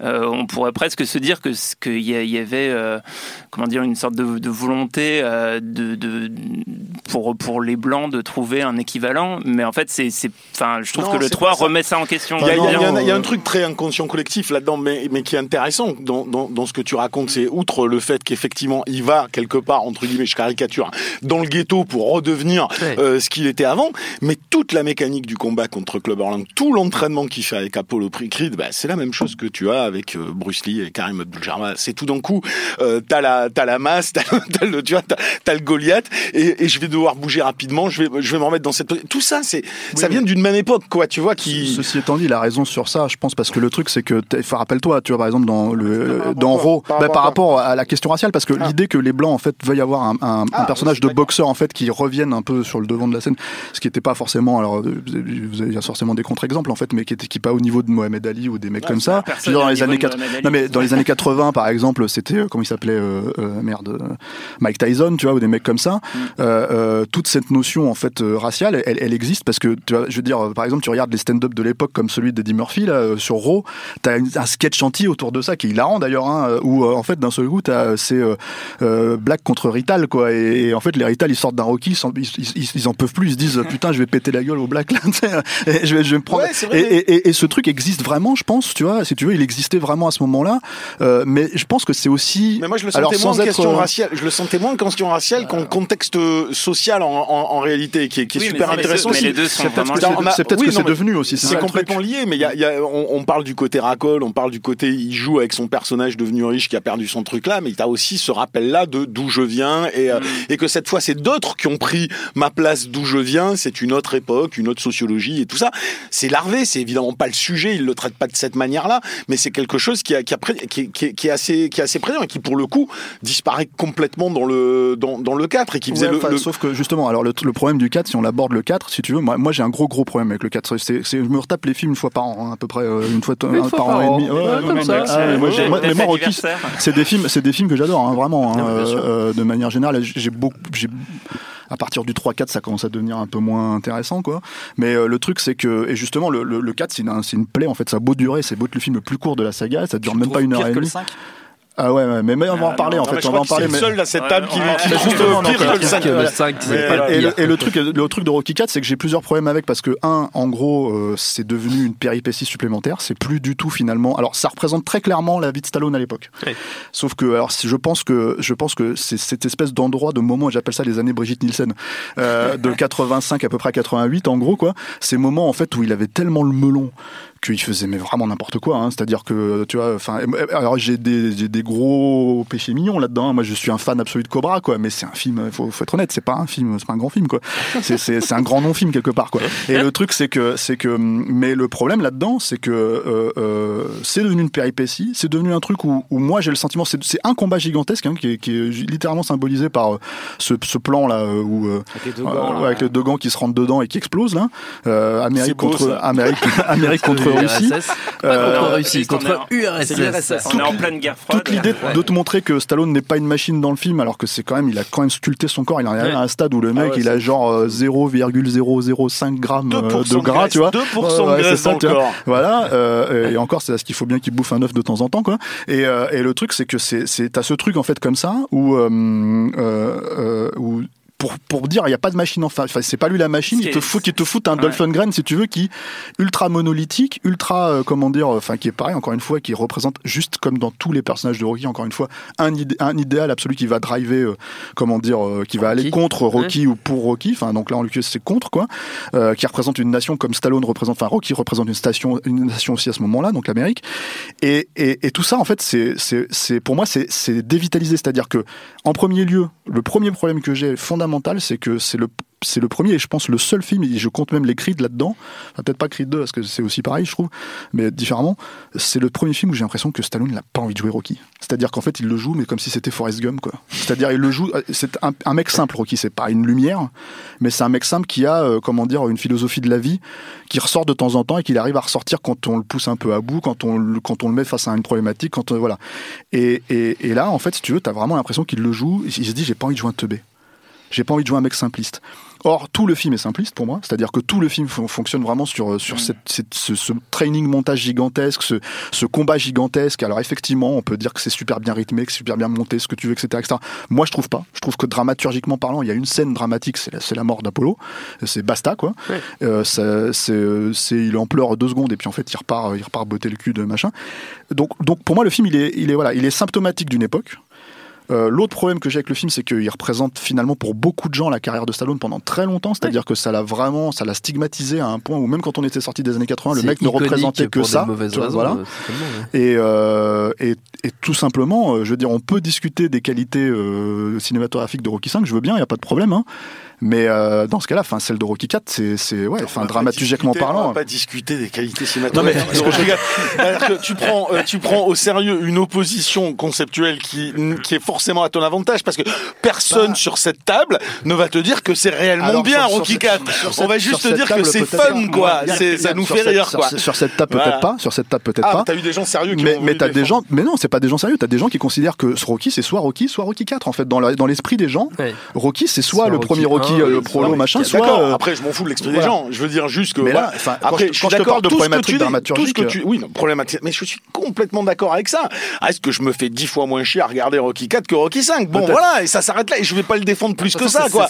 tu vois c'est ce que tu disais tout à l'heure c'est vraiment ça suit la logique du truc. C'est-à-dire quand on est passé de films un peu voilà profonds sociaux etc à un truc un gros divertissement. Là on est dans le divertissement limite euh, enfin un peu idiot quoi. mais il a cristallisé. Je suis d'accord avec Stéphane sur le fait qu'il a cristallisé ça dans l'inconscient collectif mais mm. C'était la période. Ah, les mecs, ils ont découvert le vidéoclip. Commando, c'est quoi C'est un vidéoclip. C'est quand même le, le ah c'est quand même le, blockbuster euh, guerre froide le plus euh, outrancier qui existe avec l'aube rouge de John Milius, qui est quand même euh, magnifique aussi. J'aime beaucoup ce film. Que je rappelle quand même, je rappelle exactement ce que c'est. L'aube rouge, c'est juste, c'est carrément les Russes qui envahissent les États-Unis. C'est l'invasion USA, c'est pareil. C'est en gros, après, on a les des adolescents qui se rebellent contre les contre les Russes et on a au final ça à une espèce de Goonies contre les communistes qui est assez. Euh, mais c'est quand même un problème. Ce monde manque d'anticommunisme bah, primaire. C'est quand, même, c'est quand même un problème de passer de, passer d'un film qui a eu l'Oscar du meilleur film à, une prod canon quoi. je suis désolé, mais moi, pour moi, c'est une plaie. Hein, quand tu te tapes les films dans l'intégralité, tu dis voilà. Oui, le robot, le Jar Jar Binks de Rocky. c'est euh, le robot, que tout le monde, tout le monde veut oublier. Tout le monde en même temps. Le truc avec le robot, c'est que le problème du robot, c'est que qu'est-ce qu'on va faire faire à Polly Y compris dans, enfin déjà dans le 3, en fait, c'était déjà un problème. Alors tu voyais que Polly avait un problème vis-à-vis de Stallone, de l'image de Rocky, je veux dire, il jetait une bouteille dans, dans le dans le dans le comment t'appelles ça dans le tu te rappelles de cette scène? là Non mais il jetait une bouteille dans le dans le flipper de, de qui représentait Rocky, tu vois, qui est un vrai flipper qui existe, qui a vraiment existé. Et en fait, à un moment donné, il a, il, a, il, allait voir euh, Rocky, il lui disait file-moi un boulot, qu'est-ce que tu fais chier, tout ça, etc. Il lui dit ok, je vais te filer un boulot, c'est tout ce que tu veux, fous-moi la paix, tu vois. Là, ils savent même tellement pas quoi en faire qu'il lui file une gonzesse et c'est un robot quoi. Tu vois, donc en fait c'est une blague le perso, c'est une blague de toute façon voilà. Et, et, hum, et bon, t'as tout ce truc là et puis t'as ce putain de discours final quoi. Tu vois, je veux dire, c'est ce moment en fait où c'est-à-dire que pour tous les moments où moi, moi, j'ai un, un, problème avec la façon dont par exemple Reagan, enfin j'ai un problème, j'avais 10 ans à l'époque hein, donc euh, voilà aujourd'hui, mais quand tu quand tu réfléchis, quand tu réfléchis, tu te dis la façon dont Reagan a instrumentalisé le personnage de Rambo, euh, politiquement parlant, euh, c'est c'était quelque chose d'assez malhonnête. Tu me diras, c'est un politicien, mais le truc c'est que c'est que c'était malhonnête parce que le personnage n'était pas vraiment ça dans Rambo. C'est-à-dire que le personnage, il est quoi qu'on en pense, quoi qu'on pense des films, c'est plus ou moins le même perso en fait de Rambo 1 à Rambo 4 quoi. Mais euh, comment dire, euh, le film effectivement shift, le genre le, le genre shift, c'est devenu plus un film d'action qu'un film de guerre, un film de un survival et tout ça. Et du coup, en fait, en gros, euh, bah, on, lui donne ce rôle-là quoi. Alors que fondamentalement, quand tu regardes Rambo 2, c'est un film anti-administratif plus qu'un vrai film oui. réganien quoi. Mmh. Euh, là, euh, à partir du moment où tu as un perso qui renvoie littéralement à Gorbatchev, tu vois, qui en fait, si tu veux, euh, euh su, euh, su, enfin, il y a un flic pour sauver la reine, quoi. C'est ouais. le début d'Y a un flic pour sauver la reine, c'est la même chose, quoi, fondamentalement. Ça, ça nous plaît plus ouais, que Rocky 5 Et oui, voilà. c'est drôle. Alors il faut qu'on faut qu'on shift sur Rocky 5, c'est ça? Ouais. En tout cas, c'est le plus gros carton. C'est le plus gros carton de la saga aussi. Sur Rocky 4, je vous conseille de le voir aussi, en faire une petite comparaison VF-VO, parce que dans la VF, ils ont rajouté des trucs anti-russes, mais ah beaucoup plus vénères que dans la VO. C'est peut-être pour ça qu'on est tous envie de se battre quand on l'a vu jeune en sortant de la salle. Mais en même temps, après, c'était un peu hein, une habitude de DVF de l'époque, 84, 85, 86, 87. C'est, il y avait beaucoup de vannes racistes. Enfin, c'est, la France, c'est quand même un pays fondamentalement raciste. Je vois pas ce qui te fait dire ça. Si, si. Et, et, euh, et, effectivement, quand tu regardes les VF de l'époque, j'en ai inventé plein récemment. C'est pour ça que je, mais, enfin, rien que prendre n'importe quel film de Coluche sorti à l'époque, c'est, ouais. infernal. Mais, mais les VF sont bons dans ce sens-là, quoi. Et celle de, de Rocky 4, pour le coup, il y a vraiment des trucs inventés. Très bien. Voilà. Qui sont pas des traductions. Voilà. Et donc Rocky 5 mais Rocky 5, alors c'est un film qui arrive dans la carrière. pourquoi c'est mieux que Rocky 4 bah, euh, Déjà, c'est un film qui retrouve, moi je trouve, hein, alors même difficilement, timidement, avec beaucoup de soucis. Difficilement, euh, c'est le mot. Le, le, le, le, le la vraie, les vraies racines de Rocky. C'est-à-dire que le seul problème, c'est que je pense que tout, tout le principe de Rocky, c'est que quelque part, en fait, et je pense que c'est ce qui fonctionne pas pour la plupart des gens dans Rocky 5, ce qui me pose peut-être moins de problèmes que Rocky 4, mais c'est qu'en fait, il faut que Stallone, il y croit quand il fait ses films quelque part. Il faut qu'il, achète l'idée. Et euh, déjà, ce que j'aime moi beaucoup dans, Rocky 5, c'est que tout, justement, tout le truc dont on parlait sur la notion du combat qui ouvre euh, le film, c'est que tu as le combat de Rocky 4, en fait, qui le montre comme un vainqueur absolu, etc., etc., etc. Et la scène suivante, littéralement la scène suivante, il est euh, à poil sous la douche, il appelle Adriane, elle vient le voir, et là, le mec, il est brisé, brisé par le combat.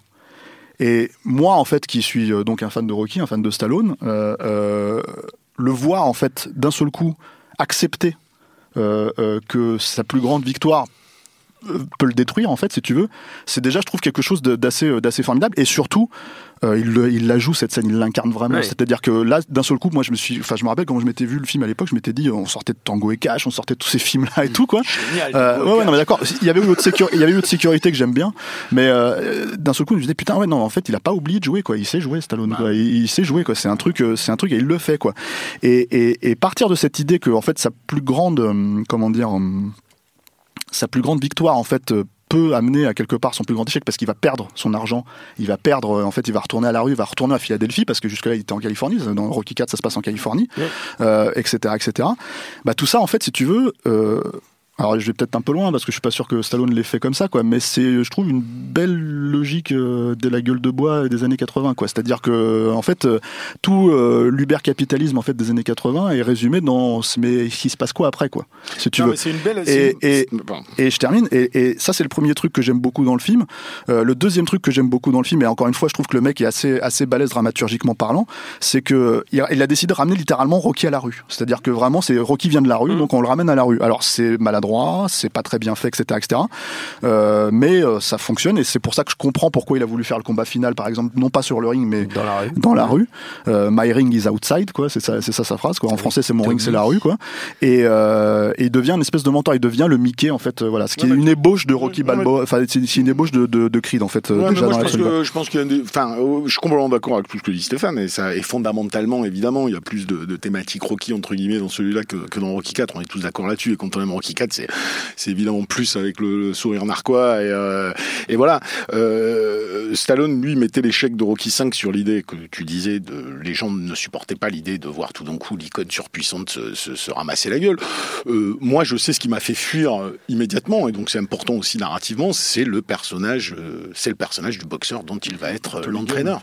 Et que ce, pour moi, c'est un personnage véritablement problématique, et dans la façon dont il est écrit, et dans l'incarnation du mec, c'est là on nous demande quelque part d'accepter quelque chose qui était pas évident par rapport au personnage de Rocky Balboa, et on nous autorise pas un transfert euh, vers un autre entre guillemets underdog, même si tu vois, et, euh, et que du coup on est vraiment, euh, moi j'étais dans une position de rejet mmh. systématique de ce mmh. personnage-là. Du coup j'ai jamais pu euh, accepter toute la démarche de, de, de Rocky dans ce film-là parce que je me dis bah, pourquoi tu t'attaches à cette espèce de, de truc pas possible? Donc ça, ça, moi, je, comprends. Je, sais, je vais vous laisser finir là-dessus. Hein, j'ai piscine les guys. Donc je vous quitte avant, avant d'avoir pu faire Rocky Balboa. Je suis vraiment désolé, d'autant que c'est un chef-d'œuvre absolu. Euh, mais voilà, j'espère j'espère que vous parlerez aussi de Action Jackson. Allez, à une prochaine. Ciao. Au revoir Yannick. Le mec il sort tout seul. Il, se sort tout seul. Allez, tu sors après avoir tapé sur Rocky. Le micro est accroché, sinon c'était un, mic drop. un mic drop. Le truc, le truc en tout cas, c'est que pour répondre à Yannick qui ne peut plus répondre, donc du coup c'est parfait, tu vois. Euh, euh, le truc avec Rocky 5, moi je comprends parfaitement ce qu'il dit vis-à-vis du personnage, mais encore une fois pour moi c'est un catalyseur en fait de de de ce qui est censé, euh, enfin ce que ce que Rocky est censé traverser quoi. C'est-à-dire qu'en fait il va mettre son cœur là-dedans, il va pas réussir à l'avoir, donc c'est quelque part c'est normal que tu t'attaches pas à ce perso dans l'absolu. Maintenant, le, tu t'attaches pas à ce perso pour t'attacher, moi je trouve, hein, à sa relation avec euh, avec son fils, quoi. C'est-à-dire que, en fait, en gros, ça c'est un des autres trucs que j'aime dans Rocky 5, qui, qui, euh, on pourrait, enfin encore une fois, le problème de Rocky, c'est que en fait, si tu le vois comme euh, des espèces de suites qui se suivent en elles-mêmes et que c'est en gros un passage obligé, que ah bah en fait il, privilégie son fils donc il le fout dans le film. Si tu veux, oui, tu peux voir ça comme ça et te dire bon bah il fout Sage Stallone dans dans, dans le rôle de, de son de son propre fils, alors qu'il est, c'est la première fois qu'il le joue alors que le fils existe dans, dans tous les autres films quoi, euh, et qu'il est joué par un acteur. Euh, euh, un jeune acteur quoi. Là, euh, l'idée, si tu veux, c'est que tu crées une espèce de proximité qui est, qui est, qui est déjà évidente dans l'absolu, si tu le prends dramatiquement parlant, euh, qui moi je trouve encore plus de résonance aujourd'hui puisque son fils est mort, quoi, il a disparu, voilà. Et, euh, et l'autre truc en fait, c'est que hum, ouais, t'as cette notion en fait, si tu veux, de leg euh, alors certes très patriarcal dans, dans, la logique des choses, mais c'est enfin, les familles italiennes, c'est les familles de Méditerranée, c'est les familles du Sud, c'est ça fonctionne comme ça. J'y suis issu de là, hein, donc je, je, je comprends cette logique, quoi. Mais euh, même si je on peut la questionner vraiment. Hein, c'est, euh, mais voilà, donc il y a cette espèce de leg familial parce que c'est ça à la fin en fait. Ce que, ce que, tu te rends compte, moi pour moi en fait, quand tu euh, parles de Rocky, c'est que c'est une saga familiale, c'est-à-dire que c'est une saga familiale finalement comme le parrain est une saga familiale, comme tous ces trucs, c'est hyper important et c'est quelque chose qu'il a construit au fur et à mesure. C'est-à-dire pas forcément dès le premier film parce que dans le premier film en fait, il a construit sa propre famille. Il a pas de père, il n'existe pas, il a un père de substitution. La femme, la femme qu'il a, personne ne la veut, mais lui il la veut parce qu'il voit la beauté qu'elle a. Euh, le beauf, bah il vient avec, mais en même temps il l'aime, mais en même temps il a un problème avec, si tu veux, parce que c'est un putain de bouffe, quoi, tu vois, je veux dire, voilà. Et, et voilà, donc tout ça, euh, ça arrive à un espèce de paroxysme avec, Rocky 5. Euh, euh, où les mecs en plus sont obligés de vivre les uns sur les autres parce qu'ils vivent dans un tout petit trou perdu, quoi, de nouveau dans le quartier pourri de, de Philadelphie où il, a grandi, quoi, où, le personnage a grandi. Donc t'as tout ce truc en fait qui pour moi, euh, enfin, voilà, j'achète. C'est-à-dire que en gros, euh, je comprends que que bah on sait que Stallone n'était pas à la rue hein, à l'époque, donc c'est pas quelque chose qui est complètement qui, est complètement incarné. On sait que tout ça c'est c'est euh, c'est une pour le coup c'est très très Enfin, il a projeté énormément, quoi. Euh, mais euh, donc c'est pas aussi clair que, que un Rocky 2, euh, un Rocky 3, etc., etc. Mais euh, voilà, je, je trouve mon compte là-dedans.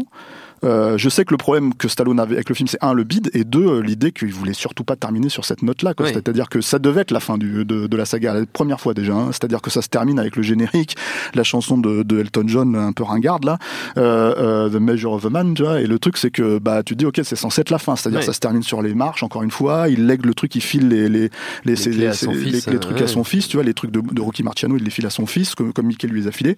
Voilà donc c'est aussi la dernière apparition de Mickey vraiment, c'est-à-dire que qu'il y a un flashback avec lui parce que comme il est mort dans le 3, il réapparaît là. C'était la dernière apparition, je crois, de, de, de l'acteur Burgess Meredith.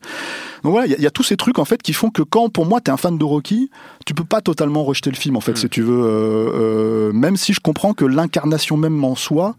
Euh, comment dire, euh, n'est pas aussi euh, évidente en fait que, que, en tout cas sur les trois premiers films. Le 4, enfin le 4 c'est aussi évident parce qu'encore une fois c'est sa vie à l'époque où il la vivait. Mais bon, c'est tellement, euh, tellement beauf en fait que vraiment cliner, euh, enfin cliner sa réputation suite à ce film très vite, quoi, parce que enfin très vite, hein, façon de parler, mais euh, Rocky, Balboa, c'est quoi, 2006 Il a voulu, il a, il a commencé à le bosser en fin 90, quoi, en 98, 99. Donc enfin, c'était, comment il voulait déjà, enfin, il commençait déjà à l'écrire, à vouloir le financer à ce moment-là. Donc, ce qui est intéressant, il était quand même pressé de vouloir. bah, il voulait cliner ça, mais c'est surtout en fait ce qui a, pour le coup, ce qui a fait en sorte que Rocky Balboa ne soit pas une péripétie de, de, de, plus, si mhm. tu veux, c'est justement le laps de temps mhm. qu'il a mis pour pouvoir monter le film. C'est-à-dire que moi, je me rappelle d'interviews de Stallone. Alors, euh, moi, je suis un fan de Stallone, donc je me suis tapé tous les films, y compris les films de merde qu'il a fait. Il a fait un truc avec Anthony Quinn, pas possible, dans les années 2000. Il a fait, euh, enfin, je me suis tapé Driven, je me suis tapé, euh, enfin, je me suis tapé tout, hein, tu vois. Je veux dire, tous ces trucs de merde. Et, c'est un crève-cœur quelque part de voir un mec aussi talentueux se retrouver en fait complètement tricard à Hollywood pour plein de raisons. Euh, mais euh, ça, ça l'a nourri. C'est-à-dire que mm. quand tu tapes Rocky Balboa, en fait, si tu veux, toute l'idée, encore une fois, il y a plein de mécanismes qui fonctionnent pas pour moi. C'est-à-dire que le personnage euh, d'Antonio Carver, là, le, le, le, comment il s'appelle, le boxeur qui est en face de lui, c'est un personnage qui est pas très intéressant. voilà. Mais tous ces trucs, toutes ces pertes, en fait, tous les trucs qu'il a perdus, pour le coup, ça a complètement nourri en fait euh, ce qu'il avait raconté avec Rocky Balboa, pour moi, hein. euh, et, ça, ça a infusé tout ça, c'est-à-dire que sa relation avec son fils, je pense que, je veux dire, euh, qui était déjà plus ou moins explicite hein, dans, Rocky 5, si tu veux, il la, il la pousse jusqu'à terme. Toute l'idée de, grandir dans l'ombre d'un personnage comme Rocky, si tu veux, qui est une vedette comme Sage a pu grandir dans l'ombre de, de, Sylvester Stallone, quoi, de son père. Tous ces trucs, en fait, ça a nourri complètement le film.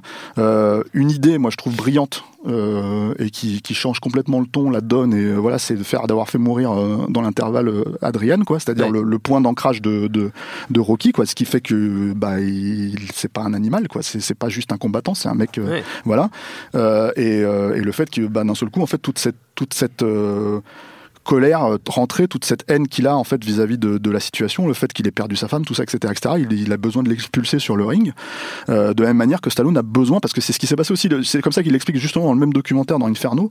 Il explique en gros que hum, sa femme, euh, enfin sa deuxième femme en fait, enfin sa xème femme, je sais plus laquelle c'est, mais Jennifer Flanagan, je sais pas combien il en a eu, tu vois, mais c'est la dernière en fait, celle avec qui il a eu trois trois gamines. Il voulait montrer à ses gamines, c'est ce qui a motivé aussi l'idée de Rocky Balboa, c'est qu'il voulait montrer à ses gamines qui il a été. C'est-à-dire parce que pour ces gamines qui sont nées dans les années 90, elles savaient pas que leur père était une superstar en fait, et ils voulaient leur montrer ça. Donc en fait, t'as encore une espèce de logique d'ego mais euh, catalysé à travers le film en fait si tu veux qui, qui montrait que euh, voilà j'ai encore quelque chose dans le ventre et je veux impérativement le démontrer mm. et le film il le démontre euh, je trouve émotionnellement de façon hyper intense pour moi c'est mon préféré il est à égalité avec le premier Rocky quoi mm. et il fallait y arriver quand même hein, parce que c'est c'est quand t'as un film que t'as depuis 30 ans quelque part dans ta vie 20 ans tu vois pour moi en l'occurrence à l'époque de voir une suite en fait qui arrive 30 ans après, te dire putain, euh, je veux dire, euh, c'est euh, qu'est-ce qu'il va pouvoir raconter? Il a 60 ans, putain, il va monter sur le ring et c'est pas possible, tu vois. Et le mec, il te démontre tout, ce que tu craignais. Il sait que tout le monde craignait ça et il le, comment t'appelles ça? Il le, il le, il le saisit, il le sublime. Et il le sublime à un point où euh, on parlait de miracles, on parlait de miracles quand on disait voilà la façon dont certains trucs se sont mis en place dans le premier Rocky, mais là aussi en fait il y a des miracles, c'est-à-dire que par exemple la scène finale, le combat final, ils avaient tellement pas d'argent parce que c'est aussi un film qui s'est fait avec beaucoup moins d'argent euh, qu'ils ont dû le tourner ça en fait à Las Vegas entre deux euh, entre deux combats de boxe si tu veux. diffusé sur une chaîne de pay-per-view en fait, si tu pouvais voir le match en train d'être tourné en fait. Voilà, et, et, le truc qui s'est passé, c'est que d'un seul coup en fait tout quand il est sorti, qu'il a fini sa scène, qu'ils ont tourné vraiment à l'arrache comme ça. Euh, il est euh, comment t'appelles ça euh, il est sorti en fait d'un seul coup tout, le public a commencé à se lever à scander en fait Rocky Rocky Rocky. Et en fait c'est un truc qu'il a capté. Et toute cette sortie de scène en fait que tu vois à la fin du film c'est un truc qui est totalement véridique qui s'adresse à Stallone et à Rocky. Et, euh, et qu'il a intégré dans le film et qui est qui était pour moi la meilleure sortie que tu pouvais faire du personnage. C'est pour ça que j'ai du mal à comprendre que, qu'il, accepte de revenir avec Creed quelque part. une bonne double fin parce que t'as ça plus euh, la scène sur la scène sur la tombe de, de voilà, qui, est qui, un peu qui revient à la fin du premier limite. Il fait, il a aussi un peu fait ça dans, dans, dans, Rambo euh, en faisant revenir à la fin du, du 4, euh, revenir au début du 1, enfin d'une certaine façon, c'est ça, totalement. Enfin voilà, enfin, je trouve que c'est une super façon qu'il a eu de, de reboucler la boucle en, en, oubliant un peu les, les, quelques saloperies qui ont été faites entre temps. Et d'ailleurs, il reboucle aussi complètement la boucle d'un point de vue narratif parce qu'en fait Rocky Balboa c'est une relecture euh, du, premier en fait euh, avec en fait entre temps tout ce qui a changé à la fois pour le personnage de Rocky mais aussi pour Stallone lui-même c'est-à-dire c'est c'est vraiment se poser la question de ben je suis Stallone en 2005-2006 qu'est-ce qu'est-ce que qu'est-ce que ça sera si je si je rejouais ce que j'ai joué au début de ma carrière mm. et, le, film raconte ça raconte euh, raconte assez bien. Enfin c'est moi moi j'ai juste une réserve par rapport à ce que tu disais tout à l'heure sur la sur le côté saga familial et la, comparaison avec le, parrain. C'est c'est que c'est quand même beaucoup plus auto-centré. C'est-à-dire que dans le parrain c'est aussi une saga familiale racontée du point de vue de, Michael Corleone et, euh, et les personnages existent autour etc sauf que là euh, ça rejoint même un truc que tu disais au, au début de l'émission Stéphane c'est que les personnages sont, euh, enfin peut-être le mot est trop fort, mais des, faire-valoir pour faire avancer le, personnage de Rocky. Et du coup, enfin ça se voit aussi dans la manière notamment dans enfin comment son fils parfois va avoir un rôle important dans le film ou parfois va être complètement anecdotique c'est euh, on est vraiment dans la, psyché de, de, de, de, Rocky et dans, et dans, son, dans son rapport à son entourage. Il pas anecdotique dans Rocky Balboa, son fils. Hein. Non, non, justement. C'est un, un, cas dans, dans, Rocky Balboa et je trouve que c'est très réussi. Et d'ailleurs, je trouve le, même le casting, euh, j'oublie son nom, mais c'est. Milo Ventimiglia. Milo il a la même, il, a la même bouche qui tombe sur le côté. Enfin, c'est fou. Il est incroyable comme. Euh, enfin, c'est vraiment le, fils de Rocky, il est parfait. Et, euh, et en fait, voilà, c'est-à-dire que en fonction de ce qui va l'arranger narrativement ou de ce qui va l'intéresser plus ou moins un moment. Euh, enfin, voilà, c'est quand même la, saga raconte quand même la vie de ce personnage et pas la, vie de la, de la ah, famille Rocky. Il y a, y a, clairement un côté patriarcal en fait qui est, qui est appuyé. Hein. C'est-à-dire qu'encore une fois, la façon dont il va parler à son fils, si tu veux, toi, toi, es du point de vue de Rocky, donc quelque part, tu adoptes le truc et tu lui donnes raison. Mm. Mais si tu inverses ah tout bah, simplement la logique, en fait, tu te dis, mais il est, il est Enfin, c'est terrible d'avoir une ombre si énorme en fait autour de. C'est-à-dire qu'en fait, il lui demande d'exister tout en lui disant, mais de toute façon, en fait, je vais faire ce que je veux faire moi. Ce en quoi quelque part tu peux pas ne pas lui donner raison dans le cadre du film, mm. vu tout ce qu'il traverse. C'est tout le film est écrit pour, pour aller dans cet angle-là. Mais tu te dis, il a quand même cette approche patriarcale hyper, euh, hyper, hein, euh, comment dire. Euh, enfin, c'est une ombre énorme au-dessus de, de, son truc. Et il, a ce, ce, ce, je pense, cette, cette logique-là. Et le truc, en fait, de, de c'est le problème que Stallone, de toute façon, a dans sa carrière de toute manière générale, c'est que c'est une personnalité extrêmement individuelle, extrêmement individualiste, et qui a toujours, enfin, il a jamais tourné avec un grand réalisateur. C'est-à-dire, il a jamais tourné avec un, un Scorsese, un Coppola, des mecs comme ça, alors qu'il aurait pu avoir ce, ce, crédit-là, quelque part. Il a tourné avec Woody mais pour une toute petite scène. Voilà, mais il a jamais tourné avec ces mecs-là parce que tout simplement, en fait, il s'est servi lui-même. C'est-à-dire, il a, il a drivé ses films. C'est ce qu'il a appris, c'est ce que Rocky, le premier film, lui a appris en fait mm. de bout en bout. C'est-à-dire de croire en lui-même et de, et de ne croire qu'en son bon jugement. Alors, on sait qu'il va piocher des idées à droite à gauche, qu'il écoute les gens, etc., etc. Mais en fait, tout ça, c'est à travers son filtre. Donc oui, je pense que ça, encore une fois, si tu fais le miroir entre la vie de Stallone et la vie de Rocky, c'est cohérent que ça serve que le personnage finalement. Mais quand je parle de saga familiale, c'est que justement en fait les deux s'entremêlent. Que euh, l'idée, si tu veux, c'est que Sage, euh, je pense, ne voulait pas jouer le rôle de, de, Rocky Junior dans, dans, Rocky Balboa, et donc du coup, ça a aussi drivé, je pense, beaucoup de choses, euh, si tu veux, à ce moment-là. Enfin, je pense que tout ça, c'est des trucs. et en plus, on peut plus vraiment lui en parler à Stallone de ce truc-là, parce que même aujourd'hui, si tu lui posais la question, vu qu'il veut pas parler de la mort de son fils, vu qu'il veut pas parler, enfin, de, de, tous ces, de tous ces, tous ces problématiques-là, en fait et qu'ils vont même pas en parler dans, dans les dans, dans, tu vois, il l'aborde même pas vraiment de manière frontale comme il l'a toujours fait jusque-là. Bah c'est euh, comment dire, alors que ça aurait été pour moi un, moteur narratif énorme en fait, si tu veux, pour pour les cris, quoi, la mort de de, de, de Rocky Junior, quoi. Euh, euh, voilà, je pense qu'il là il vit dans ce fantasme-là où on voit à la fin de Rocky 2, de Creed 2, pardon, on voit ce moment où il retrouve son fils comme si c'était un espèce de rêve éveillé, tu vois, très rapide, et comme ça, voilà, quelque part son fils de cinéma il est vivant alors que son vrai fils est mort, quoi, tu vois. Et le truc c'est que ça se comprend hein, quelque part ça se comprend, mais ce que je veux dire, c'est que jusque-là, pour moi, c'était ça l'idée. Quand je parle de saga c'est la façon dont ça, fait un effet miroir, ça s'entremêle dans, dans, dans les deux cas, quoi. Non, rien, bah juste peut-être un petit point, euh, Carl Weathers. Euh, c'est vrai, sur celui-là, il a fait chier. Est vraiment super, il a super fait chier, parce qu'il a, il a, il voulait un rôle, alors qu'il est mort dans, l'histoire, donc c'est un petit problème quand même. Et, et comme euh, Stallone n'a pas réussi à lui trouver une petite pirouette pour lui trouver un rôle, il a refusé, donc on utilise toutes les images dans Il demandait 25 000 dollars. Ouais. Ce que, ce que, ce que Stallone n'avait pas à l'époque, bah, parce que en fait, toutes les images d'archives, parce qu'il réutilisait, c'était surtout, il voulait le réutiliser dans le combat final, comme, ça, c'est un, des trucs aussi qu'il a souvent fait, au fait, dans les Rocky, il l'a fait dans Rocky 5, et tout ça, etc., C'est que tous les combats précédents, hmm. euh, quand il est en plein trauma sur le ring et qu'il est en train de se faire éclater la tronche, en fait, reviennent, reviennent, euh, les combats se mélangent, en fait, et, tous les coups qu'il a reçus dans la gueule, euh, voilà. Donc il devait. Il y en a un, c'est une doublure visiblement. Hein, ah et, il devait le récupérer, tu vois, l'avoir là-dedans, et en fait, Carl Weathers ça dit ouais, tu veux ça, bah c'est 25 000 dollars pour mon image. Et bon, bah Stallone a fait ok, super. donc il l'a pas pu l'utiliser parce qu'à l'époque, encore une fois, c'était un budget hyper tight. Rocky, c'était 20, 22, 23 millions de dollars Rocky Balboa. Ce qui, pour, pour l'époque, pour 2006, qui était, était assez peu. Bon, bah, très bien, je pense qu'on a fait un, un joli tour de cette, de cette saga. Et quelque chose à rajouter, euh, monsieur non non. non, non, non, non, on est bien. Et eh ben, très bien. Et eh ben, on va dire que notre temps est écoulé. Merci à tous les trois et évidemment à Yannick Dahan qui, entre-temps, est parti euh, se livrer à d'autres occupations, peut-être un peu d'entraînement euh, de boxe, on ne sait pas, on lui demandera. Merci beaucoup à Quentin, à la technique, à Juliette pour la préparation, binge.audio pour toutes les infos utiles. Et puis on vous dit à très vite. Je préfère partir plutôt que d'entendre ça, plutôt que d'être sourd. Binge.